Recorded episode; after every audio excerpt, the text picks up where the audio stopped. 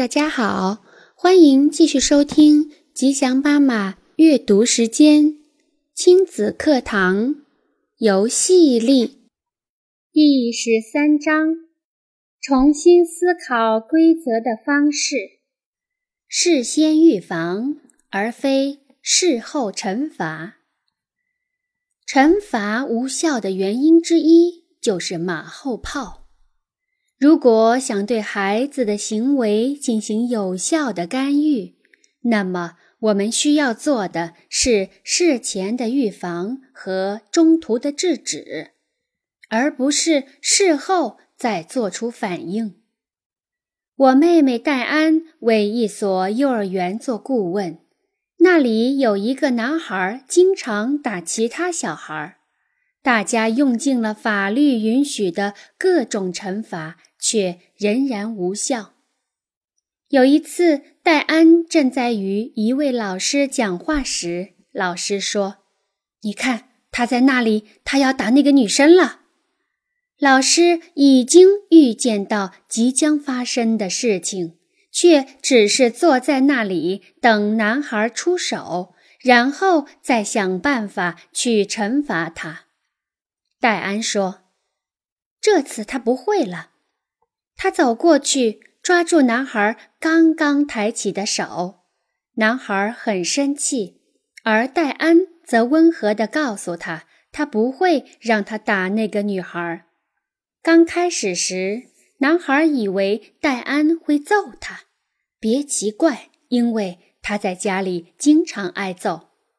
后来，当他发现他只是温和地抓住了自己的手，男孩开始哭了起来。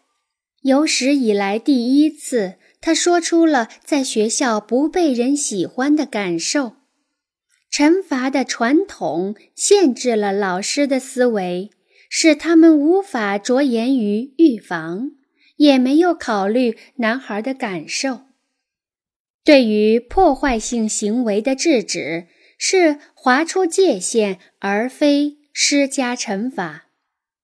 界限可以帮助孩子锻炼自我控制，安全地表达情绪，并且有机会思考自己的行为。听到孩子的挫败感和孤独感之后，老师们这才找到办法来帮助他发展更好的人际关系。学校以往使用的所有惩罚手段，只能使男孩越来越抗拒大人，而积极的规则手段。在制止行为的同时，能够帮助他直接面对自己的感受。有效的规则手段将引发交谈和连结，而无效的规则手段将导致羞耻与隔阂。因此，我们的工作是，即使在约束和限制孩子时，也要与他心心相连，做到这一点相当有难度，因为在执行规则时，我们自己很可能会生气和烦躁。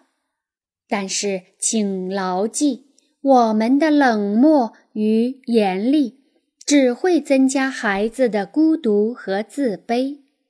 因此，温柔地看着他的眼睛。放缓语调，尽可能温和地拥抱他。假如自己太激动，那就暗自做几次深呼吸。游戏是我所知道的预防行为问题的最有效方法。